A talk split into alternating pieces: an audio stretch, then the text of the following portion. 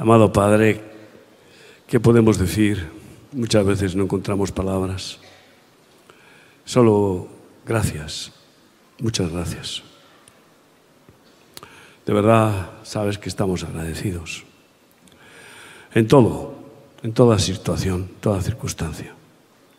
Gracias por, por habernos traído hasta aquí. Podemos proclamar Ebenecer, hasta aquí nos trajo Dios. Y nos guardó, nos dio provisión abundante y nos ha perdonado cada día nuestras faltas. Gracias por tu misericordia, tu bondad, tu fidelidad. Muchas gracias, Padre, porque sigues, sigues eh, perseverando con paciencia en hacer tu obra en cada uno de nosotros y en el ministerio que nos has dado, es tuyo. Estamos aquí en esta declaración de guerra porque tú eres varón de guerra, tú quieres que seamos soldados contra el mal, soldados de tu Hijo amado. Pero reconocemos que humanamente no tenemos armas para una guerra espiritual. Podemos hacer cosas humanas, pero estamos hablando de una guerra sobrenatural, que tú ya has vencido, pero que parece como que está pendiente, porque quieres que tus hijos, como soldados tuyos, tomemos la victoria. Seamos valientes y, y nos hagamos cargo del botín de tu victoria. Por eso, sin tus armas no somos nada. Con tu victoria, con tu omnipotencia, tu omnisciencia, tu omnipresencia, con tu absoluta autoridad, con el poder de tu espíritu, con tus frutos y dones, entonces sí, podemos decir que somos más que vencedores en aquel que nos amó, en tu Hijo amado. Danos esas armas espirituales, Padre, para que venzamos a, los ataques del diablo, los echemos fuera. ¿Eh? Tu nombre es sobre todo nombre. No pueden resistirse a tu nombre. Pronunciar tu nombre, Jesucristo, y echan a correr. Porque eres dueño absoluto. Tienes toda potestad en el cielo y en la tierra. Has vencido al diablo, has vencido a la muerte, has vencido al pecado, al mundo, a todos los demonios. Has vencido la enfermedad. Y tu victoria es para tus hijos. Gracias por este congreso, por los siervos que han compartido, por los ministerios de alabanza y por todos los hermanos que están aquí, amigos. Bendice a cada uno y unge tu palabra. Gracias en el nombre de Cristo. Amén. Amén. Gloria a Dios. Aleluya. Tuvimos retiros retiro de obreros en el Gurú. Y yo prediqué una de las predicaciones de la extraña y poderosísima arma de la debilidad. Reconocer nuestra debilidad para que el poder de Dios se perfeccione. Reconocer que somos inútiles por nosotros mismos y que solo Dios, que ha vencido, puede hacernos participar de esa victoria. Y yo quiero hoy hablar de otro otra arma súper poderosa que casi nunca predicamos y que he visto que es impresionante. Es el arma de las lágrimas. El arma de las lágrimas. ¿Qué arma? ¿Qué armas tienen? Es las lágrimas sinceras, las lágrimas del Espíritu, que nos lleva a gemir con gemidos indecibles, porque Él es el que intercede así por nosotros. Las lágrimas de Cristo. Jesús lloró, lloró y lloró. Y yo pienso que ya sangre no le queda pero pienso que lágrimas todavía brotan a la diestra del Padre, porque Él intercede noche y día por nosotros. ¿Y cómo lo hace? Muchas veces llorando, al ver, pues eso, sufrir a sus pequeños, al ver cómo el diablo roba, mata y destruye y desvía a sus ungidos, al ver cómo la injusticia campa a sus anchas y, y se extiende y domina y domina cada vez más.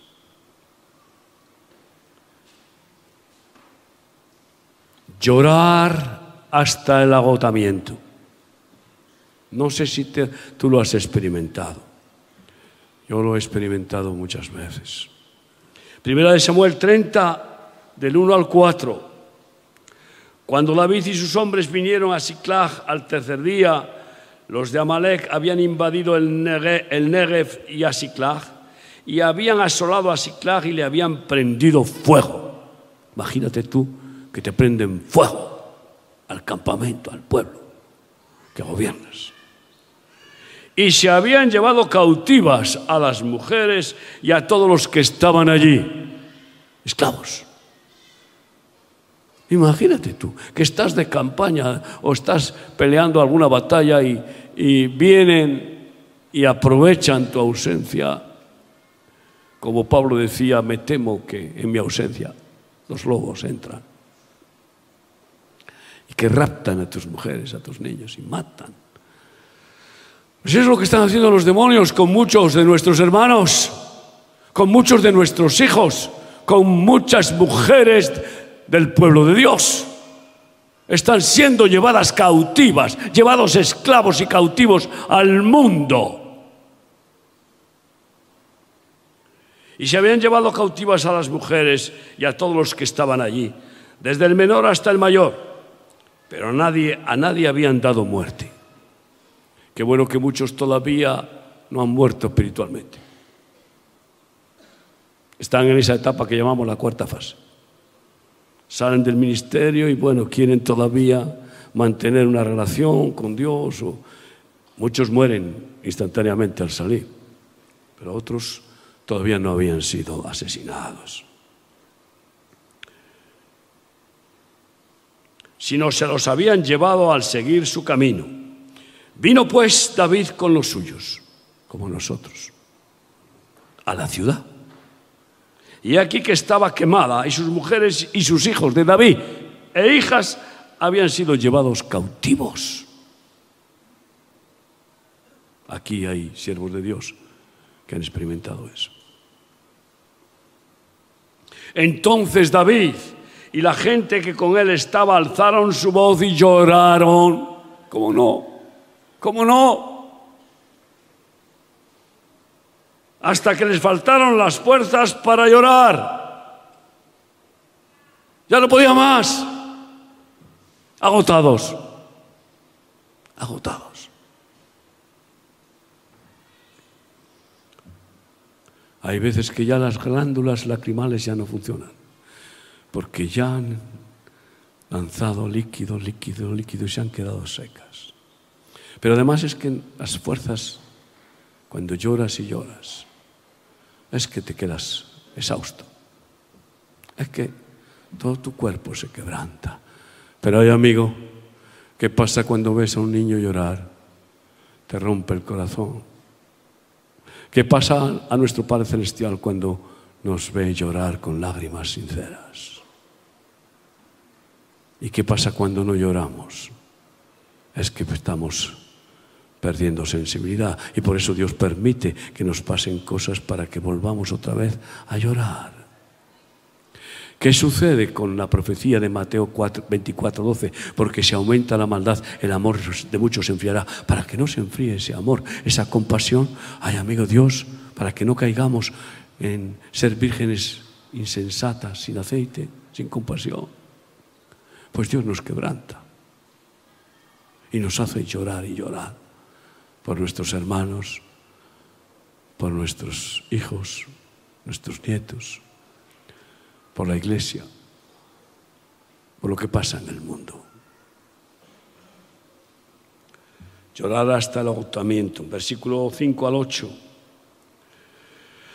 Las dos mujeres de David, Ainhoa, Jezreelita y Abigail, la que fue mujer de Nabal de Carmel, también eran cautivas. también eran cautivas. Y David se angustió mucho, se angustió mucho.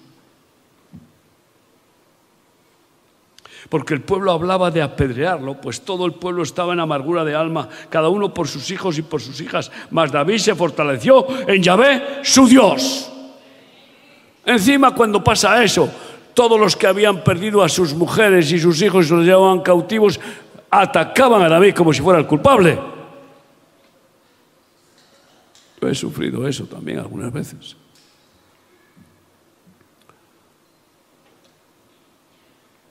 Pero David se fortaleció en Yahvé, su Dios, el único Dios. Y eso es lo que tenemos que hacer en cada situación. Pero demos gracias a Dios porque nos lleva a llorar.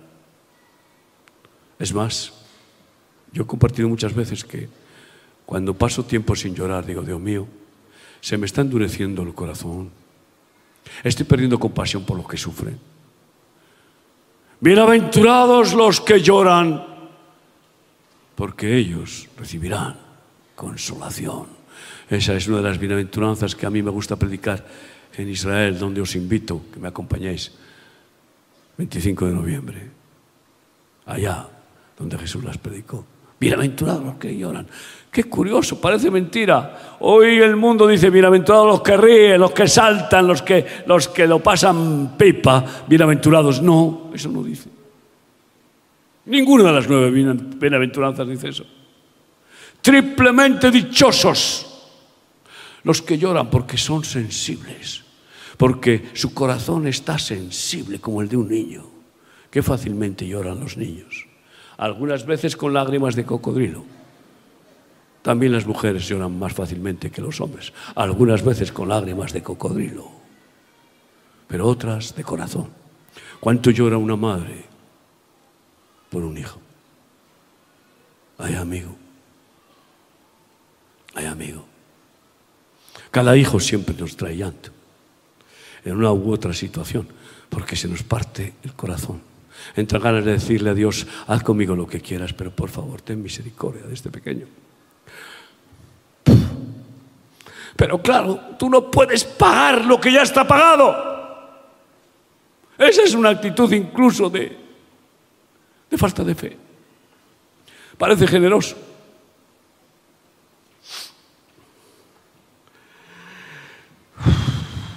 Queridos amigos, y David consultó a Yahvé diciendo, perseguiré a estos merodeadores, los perseguiré, perseguiré a los demonios que han llevado cautivos a nuestros jóvenes, a nuestros obreros, los perseguiré a esos demonios, a esos reyes del mundo. Eran cinco reyes. Los perseguiré sin duda. Los podré alcanzar. A veces piensas que ya tienes que dar por perdido a alguien. Sobre todo cuando llevas años y años luchando por una persona. Dios mío. Mío. Eh, oro y estoy en mi lista de oración y veo una persona a tiempo y digo, Señor, ni, ni, un ápice. Es que ya no, va, no, no me oyes o es que ya no, no me... Eh, mi oración no te alcanza.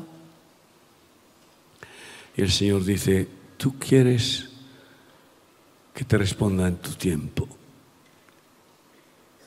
Y yo quiero que vivas en mi kairos en mi voluntad, en mi tiempo. Y me hace perseverar. Y David consultó a Yahvé diciendo, perseguiré a estos merodeadores, los podré alcanzar. Y él le dijo, síguelos, porque ciertamente los alcanzarás y de cierto librarás a los cautivos. Amén, hazlo tu familiar, tu hijo, tu hija, qué sé yo quién de tu familia, de tu ministerio, los hijos espirituales, los obreros que hemos parido, persigue a los enemigos que se los han llevado cautivos. No abandones. Sí. Después de llorar, actuar. Cuando ya no tuvo más fuerzas, es cuando estás ya inútil total, cuando llegas al punto de decir, aunque llorara miles de horas, no es suficiente si Dios no obra. Pero ¿sabes qué pasa? Que después de llorar, humillado, quebrantado, impotente, acude a la potencia de Dios y Dios ya vio sus lágrimas y le dice, ve que seguro eres, vencerás. Sí, obedeciendo después y luchar. No podemos quedarnos a llorar y llorar y, y acabar ahí, pusilánimes, llorando, llorando.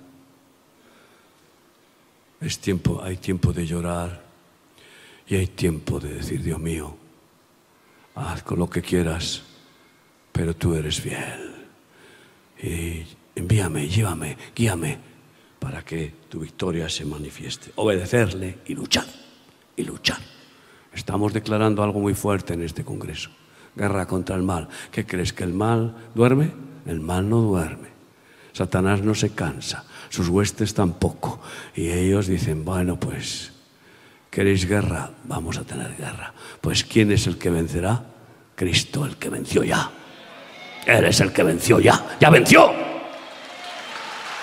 Nadie puede contra Cristo.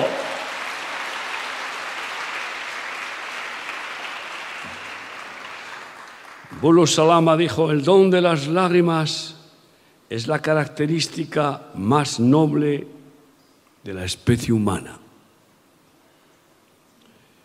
Inmediatamente después del don de la palabra y mucho antes del de la risa. Así que qué don más precioso. Yo me había jurado no llorar nunca cuando estaba rebelde contra Dios, contra mi padre y contra mi madre, desde, desde niño. Pero el día que el Señor me cambió el corazón, lloré, lloré, mojé el piso, no me importó. Es que no pude evitarlo caía al suelo llorando, llorando. Y a veces vuelve el Señor a tirarme y me hace llorar.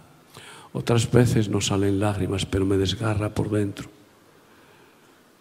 Y ahí es donde intercedemos en el Espíritu, porque hay compasión. Porque para Cristo Jesús lo que vale es la fe que opera por la misericordia, por el amor, por la compasión. Y entonces ahí ve que, que sufrimos con el que sufre, como Él. Salmo 42 del 1 al 5 dice así la palabra del Señor.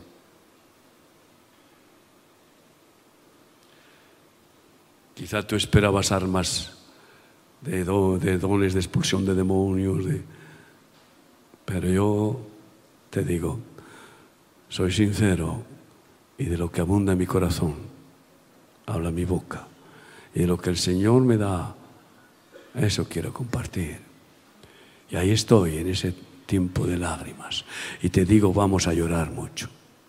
Hay de aquellos que no se dejen sensibilizar y que cierren los ojos ante el mal del mundo, cierren los ojos ante las injusticias para que no salgan lágrimas y cambien de canal. Salmo 42 del 1 al 5, como el ciervo brama por las corrientes de las aguas, Así clama por ti, oh Dios, el alma mía, con bramidos, casi con rugidos. El ciervo brama, si tiene sed de una forma impresionante. Mi alma tiene sed de Dios, del Dios vivo. ¿Cuándo vendré? Me presentaré delante de Dios. ¿Cuándo me dará audiencia? ¿Cuándo me contestará? A veces parece que no oye pero sí que oye. A nosotros es lo que nos parece, pero no es la realidad. Fueron mis lágrimas mi pan de día y de noche. De día y de noche. Claro, el salmista David tenía tantos motivos para quebrantarse. Muchos por errores, pero otros también por los enemigos que siempre le han rodeado. Fueron mis lágrimas mi pan de día y de noche mientras me dicen todos los días, ¿dónde está tu Dios? ¿Dónde está tu Dios? Alá, ¿qué te pasa esto? ¿Qué te pasa lo otro? Me acuerdo de estas cosas y derramo mi alma dentro de mí. De cómo yo fui con la multitud y la conduje hasta la casa de Dios entre voces de alegría y de alabanza del pueblo en fiesta. Me acuerdo de esas alegrías. Me alegro mucho de veros contentos, saltando, gozando. Y yo no he perdido el gozo del Señor por, su misericordia. Sí, y recuerdo momentos emocionantes, impresionantes de derramamiento de alegría, de estar cubiertos hasta la médula del manto de la alegría de Dios. Pero todo tiene su tiempo. Entre voces de alegría y de alabanza del pueblo en fiesta, ¿por qué te abates, oh alma mía, y te turbas dentro de mí? Espera en Dios, porque aún he de alabarle salvación mía y Dios mío. No va a quitar de nosotros su gozo, su cántico, cántico nuevo. No. Porque Él está con nosotros cada situación, en cada momento. ¿Cuánto lloramos? Qué poco lloramos. ¿Y cuánto deberíamos de llorar? Cuando nos afecta porque es un hijo, la esposa, un nieto, lloramos mucho más. Claro. Ahí Dios nos renueva para que después lo hagamos por otros nietos, otros niños, otras mujeres, otros hermanos. Ese es el plan. ¿Y por qué lloramos? Lloramos sentimentalmente, emocionalmente, mi mujer ha hecho un vídeo que dice, ¿por qué lloramos? ¿Por quién lloramos? Decía Agustín de Hipona, las lágrimas son la sangre del alma. Estoy de acuerdo. Son la sangre del alma. Sí, te cortas y sale sangre del cuerpo, que es vida del cuerpo. Pero las lágrimas son la sangre del alma. El alma sangra cuando bueno, cuando hay compasión, misericordia, cuando hay verdadero sufrimiento solidario, cuando se participa, se participa de ese amor sufrido de Dios. David, quebrantado, enfermo, perseguido, decía en el Salmo 102.9, por esto, por lo cual yo como ceniza a manera de pan y mi bebida mezclo con lágrimas. ¿A ti no te ha pasado estar bebiendo y cayéndosete las lágrimas en el vaso? O cayéndosete las lágrimas por los labios y por fin te das cuenta que son saladas? No somos sal, pues la lágrima es salada, amigo mío. Es salada, es verdadera sal. Es verdadera sal. Algunos ya no tienen sabor en su sal porque no tienen compasión y, no, entonces eh, son insípidos, son duros de corazón, indiferentes. Que Dios nos guarde, que Dios nos guarde. Decía Lope de Vega, las lágrimas de los hijos son flechas en los corazones de los padres. Madre mía. Cuando un hijo llora, porque sufre, te rompe, te rompe el pecho, el alma. Y entonces ahí sí que claramente, pues, acudes al Señor. Lágrimas en el espíritu. Y hay muchos motivos para llorar y cada vez va a haber más. Cada vez va a haber más. Porque, ¿qué crees que va a pasar cuando nos hacemos mayores y nuestros padres se hacen muy mayores. Aquí está mi hermana que ha sufrido mucho con mi mamá, cuidándola hasta su final, con 96 años. ¿Cuánto ha llorado? Cuando fui a verla, cuando estaba en el hospital, lloraba, lloraba. Y ahora también llora por su ausencia, pero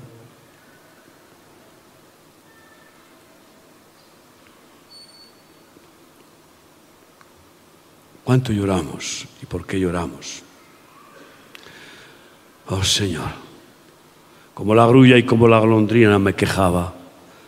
Dice el profeta, gemía como la paloma. Alzaba en alto mis ojos. Yahvé, violencia padezco, fortaléceme.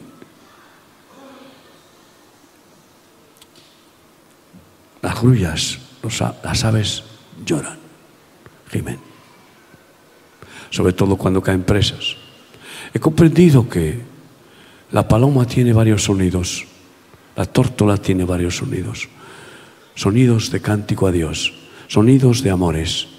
Yo tengo en mi terraza una barandilla y a veces allí se posan el palomo y la paloma. Siempre forman parejas que nunca se separan.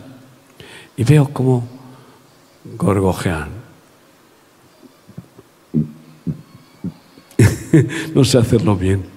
Y veo cómo, cómo se picotean y, y bailan y, y, se mueven para, bueno, pues para, para que crezca esa pasión antes de tener su relación. Pero también he visto a un pato llorar porque no encontró la pata de su vida. Ay, amigo, tú sabes cómo, qué gemidos, madre mía. El pato, la grulla igual. ¿Sabes? Eh, la paloma igual, cuando le falta a su pareja. He visto a la gata gemir y gemir cuando le quitamos los gatitos. Queridos hermanos, somos sensibles. Hay de nosotros si perdemos esa sensibilidad porque Dios va a necesitar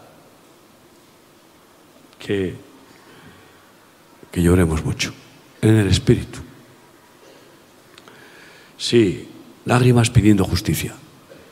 Cada vez oro más a Yahweh Sitkenu, Dios justicia nuestra, y a veces con gemidos y con diciendo Dios, Dios, no permitas esto más, por favor, por favor. Salmo 80 del 1 al 7 Dice así la palabra del Señor.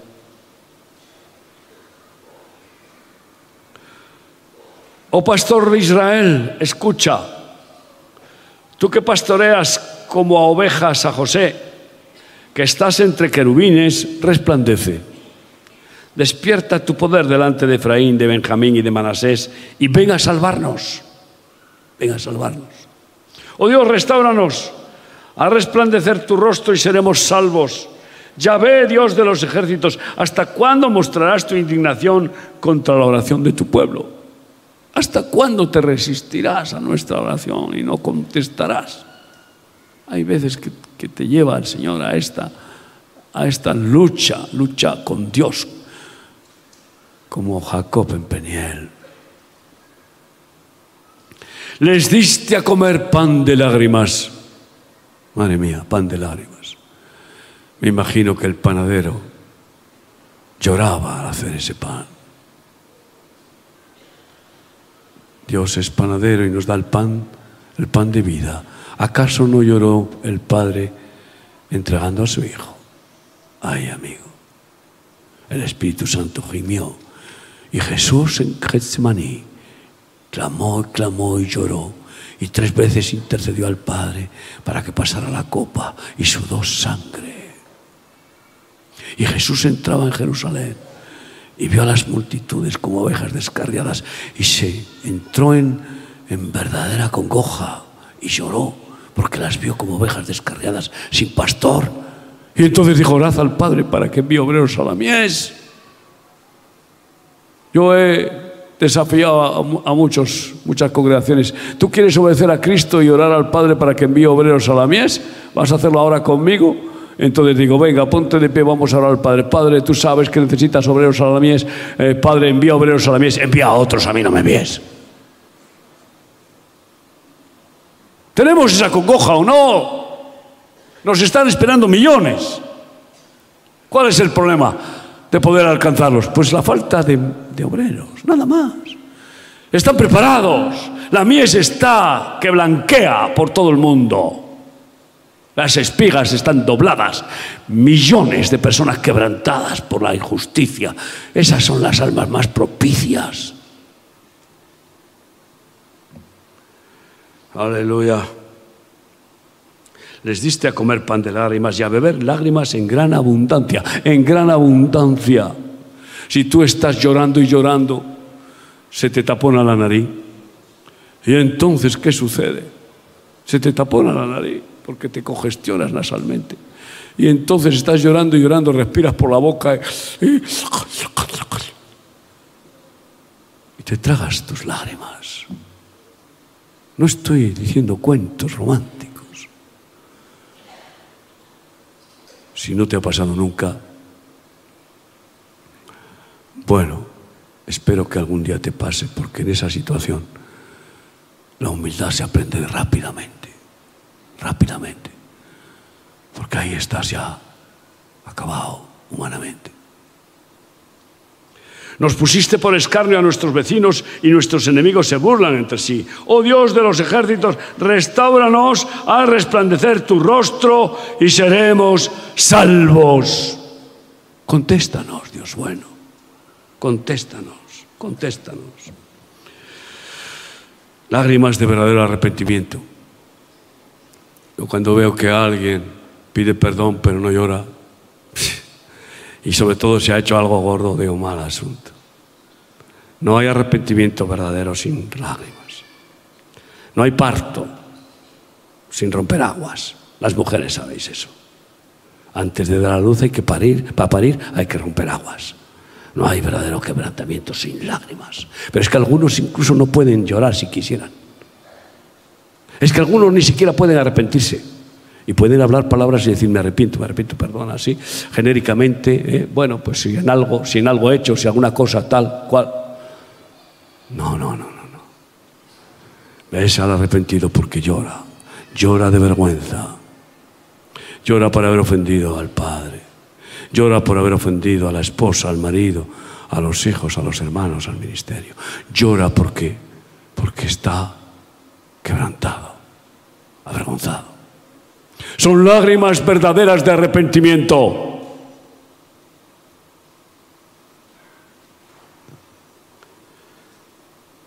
Vemos a la prostituta que entra en casa de Simón el leproso. Simón invita, el fariseo invita a Jesús.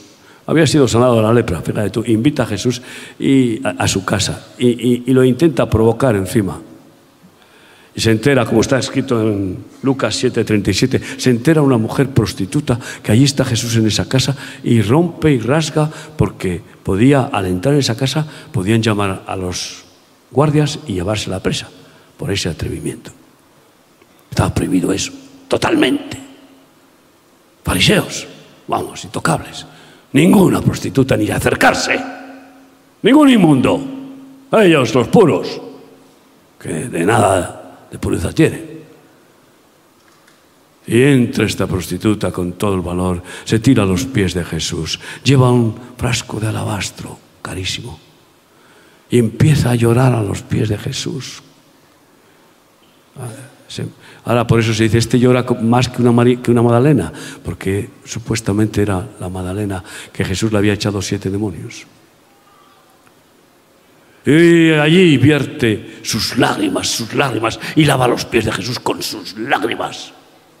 Y le seca los pies con sus cabellos. Y derrama ese, ese perfume de ese frasco de alabastro carísimo sobre sus pies y lo unge y le besa los pies. Estaba claramente agradecida y arrepentida. La verdadera gratitud también muchas veces viene con lágrimas lágrimas de agradecimiento, llorar de gratitud ante Dios, llorar de gratitud ante, ante los que nos han hecho favores inmensos, ante aquellos que nos han sacado de apuros, ante aquellos que Dios ha usado para rescatarnos del infierno. Llorar de gratitud es una expresión gloriosa. Yo he llorado de gratitud y a veces lloro por mis hijos. Digo, Dios mío, qué hermoso, qué hermoso eres, qué agradecido estoy inmerecidamente, pues tienes a mis hijos siervos tuyos, ahora mis nietos, mis nueras, mis yernos. Lloro, Dios mío, Dios mío, ¿qué, es que, ¿qué voy a decirte? Me emociona tanto. La misericordia, la gracia de Dios. Y ahí estaba el fariseo encima reprochando. Si este hombre fuera profeta, sabría, sabría quién es la mujer que le toca. Y le dijo, mira, yo llegué aquí y tú no me, no me lavaste los pies, ni me diste beso, ni ungiste mi cabeza. Y esta mujer no ha cesado de hacerlo. Así que, porque mucho ha amado, mucho le ha sido perdonado. Mujer, ven paz. Tus pecados te son perdonados. Algunos quieren eh, arrepentirse sin bajar del caballo, sin quitarse el sombrero y sin quitarse las botas de cowboy. Sí, pero el arrepentimiento verdadero es con humillación, es con postración, es con, es con llanto, como esta mujer. Sí, lágrimas de angustia y de terror vienen al mundo. Que no tengamos que llorar con esas lágrimas de terror, porque no hay ningún miedo para los que estamos en Cristo Jesús, ni hay ninguna condenación ni miedo, porque Él está con nosotros. No temáis, no temáis, yo estoy con vosotros, pero el mundo va a llorar sangre, lágrimas de sangre. ¿Sabes cuándo puede el hombre llorar sangre? Cuando ya no queda, ya no queda agua en las, en las glándulas lacrimales y cuando la, la angustia, el llanto es tan terrible que se rompen las venas de los ojos. No sé si te ha pasado que después de una llantina los ojos se te ponen rojos, pero si ahí sigues gritando y llorando y llorando, pueden reventarse las venitas y sale sangre por tus ojos en lugar de lágrimas. Amós 8 del 4 al, al 10.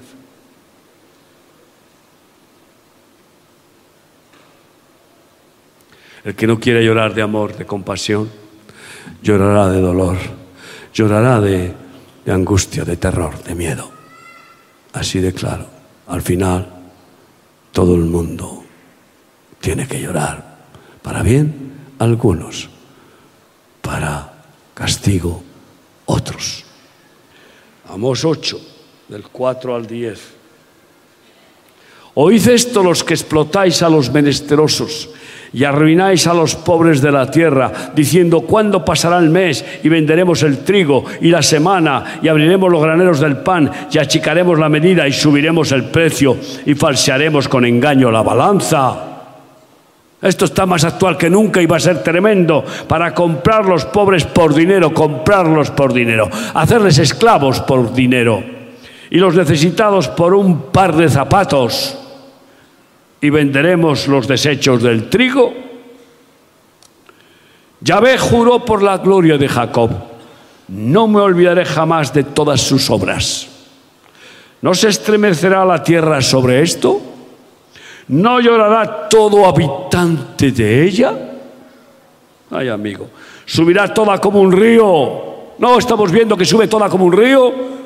Lo que viene al mundo es que las inundaciones van a subir 10 metros las aguas del mar y van a ser tremendos los maremotos, las inundaciones y los desastres que arrasarán las costas porque son donde están los mayores vicios de la tierra, en las costas.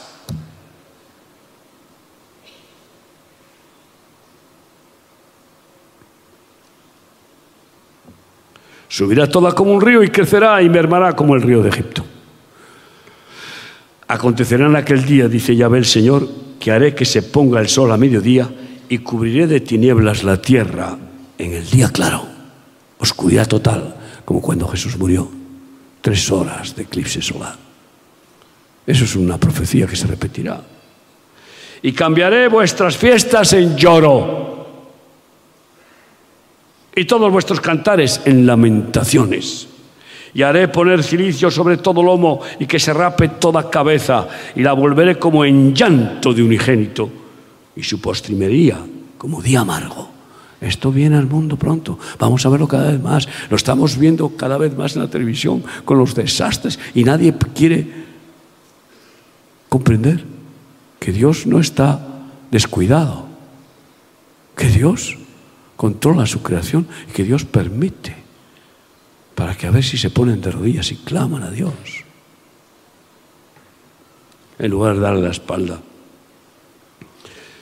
Israel va a llorar sangre. Amo Israel. Si Dios quiere, vamos para Israel como cada año. Próximo 25, te insisto. Me gustaría bautizarte en el Jordán. Y créeme, va a llorar sangre por una razón. Porque Dios les ha bendecido, les ha protegido. No, los han querido destruir todos los pueblos de la historia y no han conseguido. Pero Dios siempre permite quebrantar y quebrantar aquel a quien ama. Lo castiga al que tiene por hijo. Israel es hijo, mi primogénito, dice el Señor. Y vamos a ver cómo, cómo se repite la tragedia de lamentaciones cuando el profeta Jeremías lloraba y lloraba y lloraba, porque avisó a Israel del desastre que le venía y no le hicieron caso. Es más, lo metieron en una cisterna, casi lo matan. Allí lo metieron a remojo en una cisterna.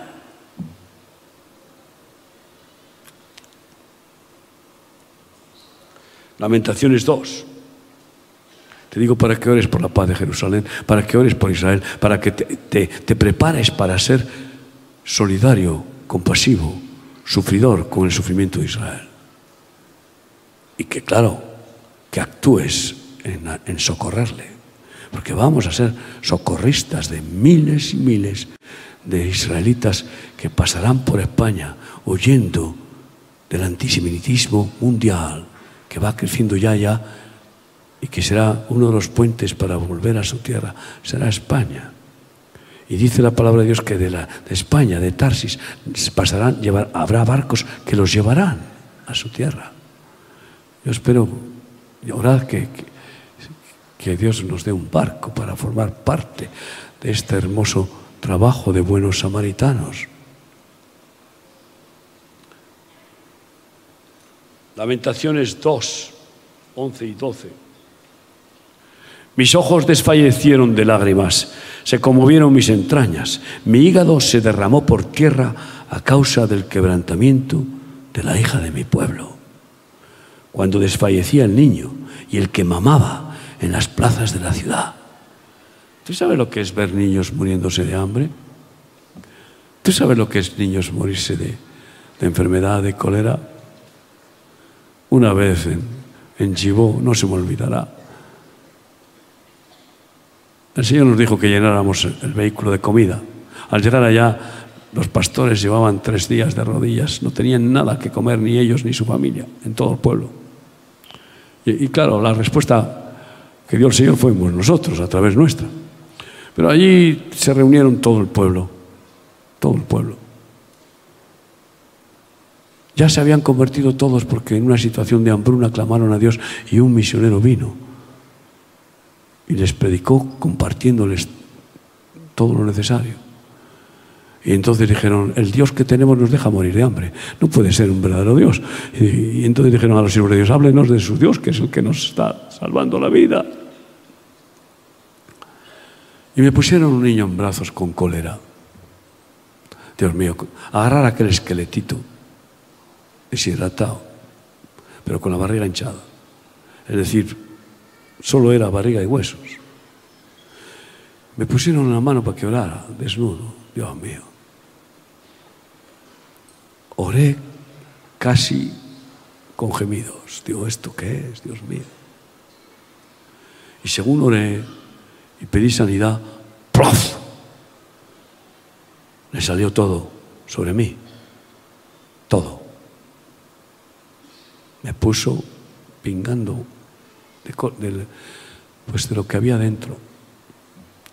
No, no, no, no pude después saber si yo, pensé, bueno, no sé, yo, claro digo, esto es que hubo sanidad, porque es que le salió todo, me lo echó encima. He comprendido que, que echamos sobre Jesucristo toda nuestra maldad, toda nuestra basura, todos nuestros virus, todas nuestras enfermedades, toda, toda, toda la, la culpa, la acusación, la condenación. Tuve un problema porque para cambiarme de camisa allí no puedes estar como hombre con el pecho descubierto. Así que con una toalla me, me ceñí y la- la camisa va. Pero eso me sensibilizó con África. Y quedé tan amoroso de Burkina Faso que he vuelto cada año durante veintitantos años, todos los años. Hermanos y amigos, aquí vemos que hasta el hígado se le derrama al profeta ante los desastres. Versículos 17 a 22 de este capítulo de Lamentaciones 2 dice así, Yahvé ha hecho lo que tenía determinado, ha cumplido su palabra, la cual él había mandado desde tiempo antiguo, destruyó y no perdonó, y ha hecho que el enemigo se alegre sobre ti. A unos destruye, no perdona porque les avisa, les avisa, les avisa y no hacen caso. Y a otros que se humillan y que buscan su favor, dice que dice que a estos se alegra sobre nosotros. Él se goza, se alegra. Y enalteció el poder de tus adversarios, aquellos que no hacen caso. Dios les da fuerza a los enemigos para que arrasen. Queridos hermanos, el corazón de ellos clamaba al Señor, oh hija de Sión, echa lágrimas cual arroyo día y noche, no descanses, ni cesen las niñas de tus ojos, no cesen las niñas de tus ojos. Levántate, da voces en la noche al comenzar las vigilias. Tú sabes, estos días mi esposa y yo por varias veces por la noche, mis hijos, mi hijo, levantándose varias veces para llorar y llorar por nuestro nieto que está sufriendo tremendamente de dolor y dolor. Y no le encuentran el porqué. Levántate, da voces en la noche al comenzar las vigilias, derrama como agua tu corazón ante la presencia del Señor. Alza tus manos a Él, a él implorando la vida de tus pequeñitos, que desfallecen de hambre en las entradas de todas las calles. Imagínate muriéndose de hambre. Mira, oh Yahvé, y considera a quién has hecho así. ¿Han de comer las mujeres el fruto de sus entrañas? Llegaron a comer a sus hijos porque se morían de hambre. No quiero seguir leyendo este pasaje porque es que, es que me, pone, me, pone, me pone la carne, no de gallina, a temblar. Vamos a llorar, pero santamente, pero santamente. Yo espero que Dios nos use para lanzarle lágrimas al Padre. Ay, amigo, qué arma más poderosa para que el dedo de Dios se mueva, para que Dios responda con su misericordia y su poder. Qué tremendo. Sí, pero Dios no se conmueve con las lágrimas de los adúlteros. Algunos que no se arrepienten y que están sufriendo el castigo, el juicio, lloran y Dios no les escucha, no recibe esas lágrimas. Vamos a leer dos versículos, Malaquías 2, 13 y 14.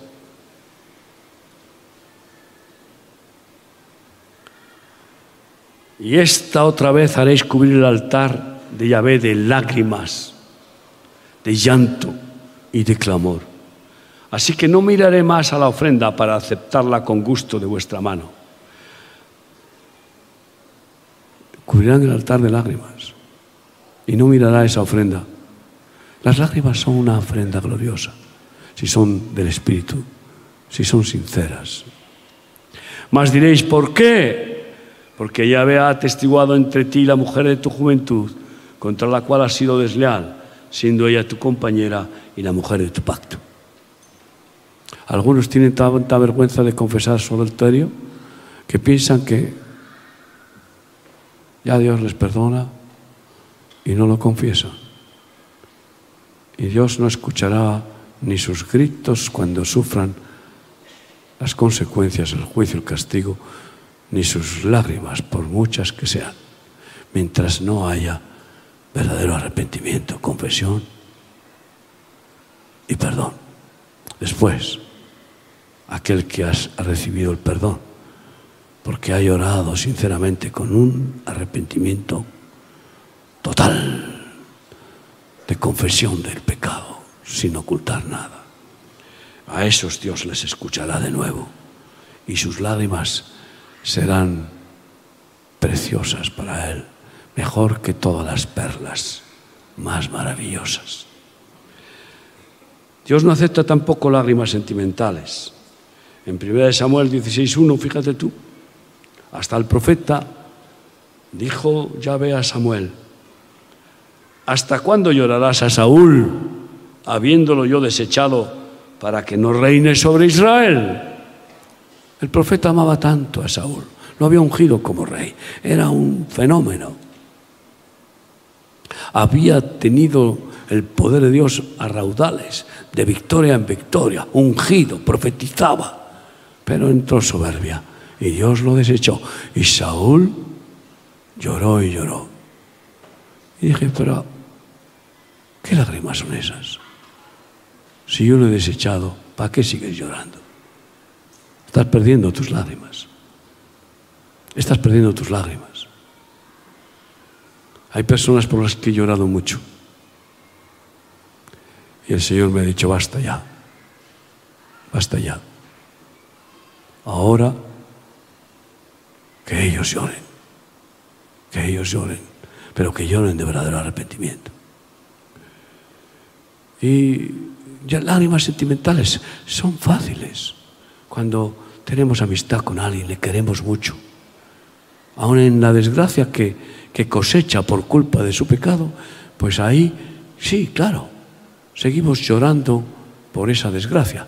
Pero si en esa desgracia no se quebranta, ¿qué, tendrá que hacer Dios? Le dice, no llores más por Saúl, yo lo he desechado. Yo no te estoy invitando a que dejes de llorar por alguien, que sea Dios quien te lo diga, solamente si Él te lo dice, queridos amigos. Pero lágrimas sentimentales no valen, no valen. Algunos lloran porque su hijo o su hija se ha marchado de casa y no lloran porque se ha marchado para vivir en fornicación o en adulterio. No, simplemente porque se han marchado de casa. Porque mi hijo, mi hijo, mi hijo, mi hija. Ay, ay, ay, ay, ¿qué será de él? ¿Qué será de ella? Llora porque tu hijo, tu hija, ha entrado en la boca del lobo. Llora porque está en peligro su alma, no porque se ha separado de tu regazo maternal y paternal. ¿Te das cuenta qué diferencia? Yo creo que la hay. Sí, pero qué hermosas son las lágrimas y los frutos de compasión. Fíjate lo que dice Salmo 84, 5 a 7. Salmo 84, 5 a 7. Bienaventurado el hombre que tiene en ti, sus, fuerzas, en cuyo corazón están tus caminos. Atravesando el valle de lágrimas, lo cambian en fuente. Nosotros hemos atravesado muchos valles de lágrimas, de muchos niños, de muchos hombres y mujeres que han tocado fondo, que han estado desesperados en las cárceles, en los hospitales, en tantos sitios hemos atravesado esos valles de lágrimas y el Señor nos ha dado la gracia de cambiarla, cambiarlos en fuentes de aguas vivas. Cuando la lluvia llena los estanques, cuando la lluvia que simboliza la gracia llena los estanques. Irán de poder en poder, verán a Dios en Sión. ¿Por qué? Porque no han atravesado el valle de lágrimas así de paso. No, lo han cambiado. ¿Cómo se cambia un valle de lágrimas en fuente de aguas vivas? Por el amor, por la compasión, no hay otra forma, por la fe y el amor.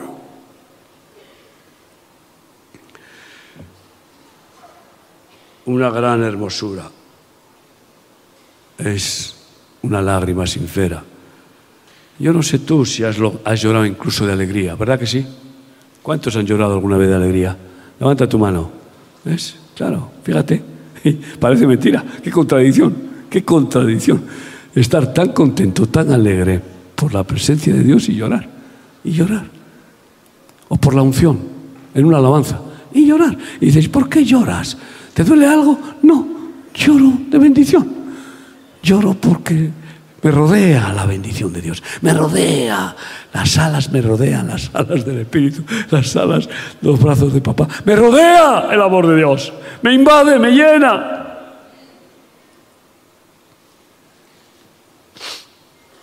Qué hermosas son esas lágrimas. Dice un proverbio turco, por amor de una rosa se sufren todas sus espinas. Y a ese, esa es la compasión por la rosa de Sharon, el lirio de los valles, por el nardo, símbolo del Espíritu Santo, por ti. Qué bueno es sufrir tus espinas. Sufrirlas y orar por ellas. Lágrimas de Cristo, lágrimas de Cristo. Sabes que Dios tiene contadas y guardadas en una redoma nuestras lágrimas sinceras del Espíritu. Las carnales no, esas no las recibe. Parece que pusieron de moda los emperadores romanos de llorar como haciendo teatro y guardar sus lágrimas. Nerón era experto en eso. Presumía de ser un gran actor y tenía una redoma para guardar sus lágrimas como si fuera oro, como si fueran las lágrimas de un dios. ¿A dónde llega la estupidez humana, no? Ninguna lágrima carnal llega delante de Dios, pero las lágrimas del Espíritu Santo con verdadero amor, en nuestros ojos, son más valiosas que perlas y las guarda, las guarda en una redoma celestial, las guarda como tesoro, tesoro de amor. Hebreos 5, unos versículos más para terminar. 7 a 10. Y Cristo en los días de su carne, ofreciendo ruegos y súplicas, con gran clamor y lágrimas, Dios mío, ofreciendo ruegos y súplicas con gran clamor y lágrimas al que le podía librar de la muerte, al Padre. Fue oído a causa de su temor reverente y aunque era hijo, por lo que padeció, aprendió la obediencia. Y habiendo sido perfeccionado, vino a ser autor de eterna salvación para todos los que le obedecen. Y fue declarado por Dios sumo sacerdote según el orden de Melquisedec.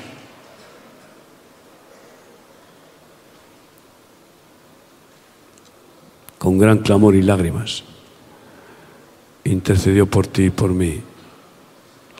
Y yo creo que está a la diestra del Padre también, moviendo la paloma con gemidos, gemidos indecibles algunas veces, sobre todo cuando ve que el corazón de uno de sus siervos se endurece, sobre todo cuando ve que alguno de sus siervos tira la toalla, sobre todo cuando ve las injusticias con los niños, eso es terrible, eso es terrible. Eso le desgarra el corazón a Jesús. Lloremos con las lágrimas de Cristo solamente, con los ojos de Jesús, antes de que nos dejemos llevar por lágrimas sentimentales. Pidamos siempre al Espíritu Santo, Señor, si tú me haces llorar, bien. Si no, voy a dejar de ser emocional, sentimental.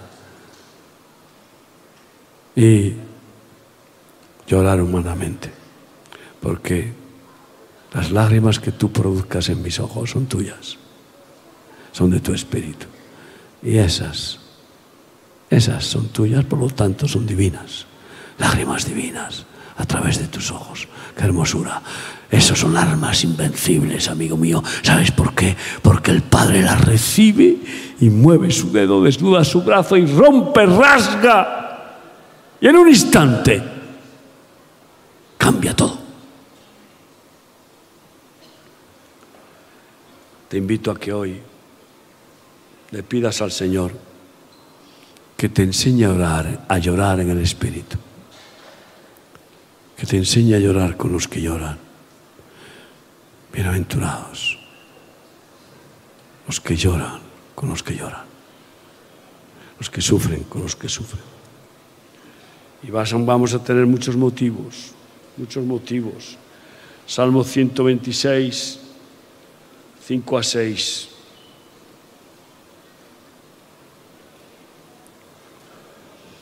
Los que sembraron con lágrimas, los que sembraron con lágrimas. Menuda, menudo riego a la semilla. Ay, Dios mío.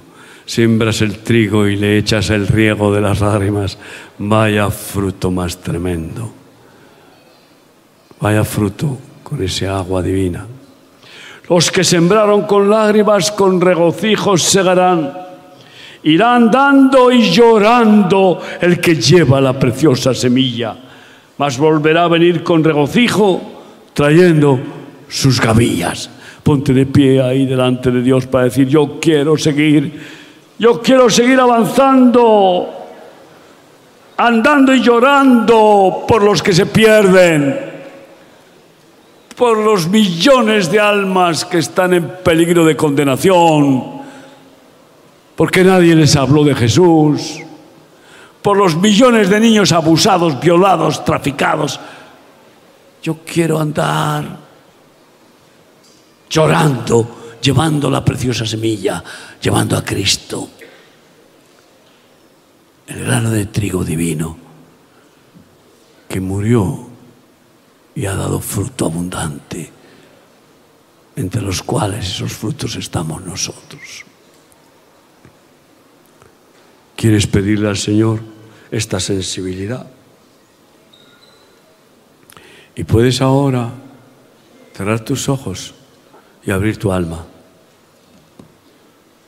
en solidaridad. Acompañarme a gemir un poco, juntos, gemir por mi nieto Samuelito, por sus padres Marcos y Raquel que están sufriendo por él también por todos los niños de nuestro ministerio que están enfermos, también por todos los hermanos enfermos, también por los que han sido llevados prisioneros, esclavos, por los bandidos, por los matrimonios que se están rompiendo. Gemir, clamar, llorar por los que sufren. Qué bueno poder tener esta compasión. Gime conmigo, clama, Señor, ten misericordia, ten misericordia por Samuelito. Padre, en el nombre de Jesús, invocamos tu misericordia, tu sanidad, tu liberación sobre Samuelito. Por Cristo Jesús. Rompemos todo ataque del diablo contra él. Todo espíritu atormentador, doloroso, todo espíritu de miedo, de angustia, de ansiedad, de pánico, de terror, de culpa, de acusación, de condenación, fuera que se vayan. En el nombre de Jesucristo, declaramos libre a Samuel por las llagas de Cristo, por la sangre de Cristo sano y libre. Tú llevaste sus dolores, Jesús. Tú llevaste nuestras enfermedades.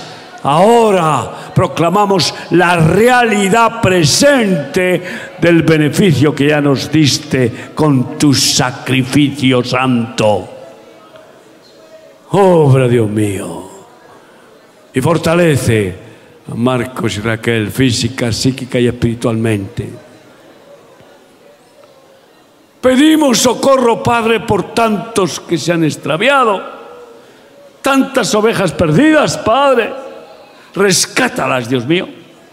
Llévanos a rescatarlas como tú quieras, pero no las dejes ahí enredadas en los zarzales, atrapados en el mundo. Rescata las ovejas perdidas de Israel. Rescata las ovejas perdidas de tu iglesia. Especialmente rescata los obreros perdidos, los pastores que, que han sido engañados, que han caído en las trampas del diablo. Ten misericordia y rescata a los padres, por favor. Reconocemos que nosotros no podemos hacerlo, pero tú lo puedes todo, Dios. Úsanos, Señor. Úsanos como quieras, pero rescata a los padres. No permitas que te roben los bueyes y los asnos, los mercaderes de los templos y que se los lleven para ser religiosos. Rescátalos, Padre. Tú tienes necesidad de esos obreros, Padre. Vuélvelos a ti, Dios. Vuélvelos, Señor, a labrar y arar con tu arado, a sembrar y a cosechar, a llorar, regar tu plantío. Gracias por mis hermanos, Señor. Oh, ahora, por favor, renuévanos. Eh, eh, eh, renuévanos en esa compasión de Cristo. Todo nuestro cuerpo, alma y espíritu te pertenecen. Toma nuestros, nuestros ojos y, y llora como quieras a través de ellos. Pero que sea tu espíritu el que gima y llore y clame por nuestros ojos. Es tu compasión, compasión por los que sufren. Eres tú quien nos pones esa compasión. ¿A ti no te gusta que tus hijos sufran? No te gusta de ninguna manera. Lo permites, pero tienes un propósito, pero no te gusta. No te gusta, no, no disfrutas de ninguna manera. Oh Santo Dios, tu misericordia, Señor, se manifiesta pronto con las lágrimas de tus hijos. Tu oportuno socorro viene, tu auxilio viene. ¿De dónde vendrá sino nuestro auxilio? Solo de ti, Jesús, Jesús, Jesús, Jesús.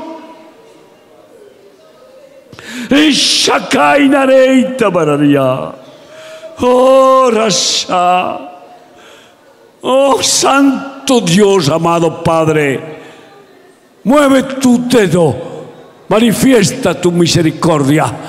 Tú eres infinito en misericordia. Manifiesta tu gracia, tu poder y sana, liberta, salva, restaura, Dios familias rotas, restaura las familias, restaura, Dios mío, rescata lo que se ha perdido, Padre. Oh Señor, eh.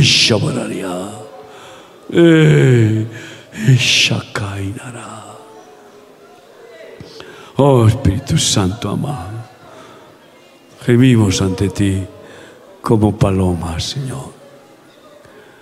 Oh Señor. Señor Jesús, estás a la diestra del Padre, nos unimos a ti, Jesús. Solo en tu nombre, solo tú llegas al Padre. Solo tu intercesión es recibida por el Padre. Por favor, Jesús, déjanos unirnos a ti, a tu intercesión, a tu petición al Padre.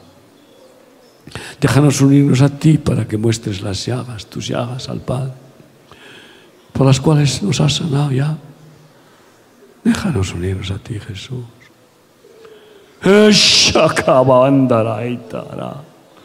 Ese solamente es en tu nombre. En tu nombre es unirnos a ti, interceder contigo, que tú intercedas por nosotros. Intercede, Jesús. Oh, Oh, Jesucristo intercede por nosotros. Nos unimos a ti. Padre, tú no niegas nada a Jesucristo. Nada le niegas. No le niegas nada. Por favor, por favor, Padre, mira esas llagas. Oh, papá, papaito querido, papaito, Padre. Oh, papá. Oh, Shabakandara. Oh, papá. Di conmigo, papá, papá, Abba, Padre, Abba, Padre, papaito, papá, papá, papaito, Padre, Padre amado.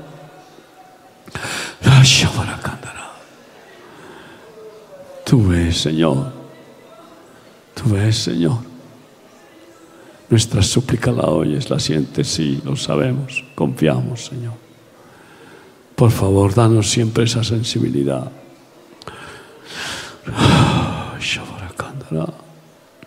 Danos sensibilidad. Danos el oportuno socorro, Padre. Gracias, Señor. Gracias, Jesús.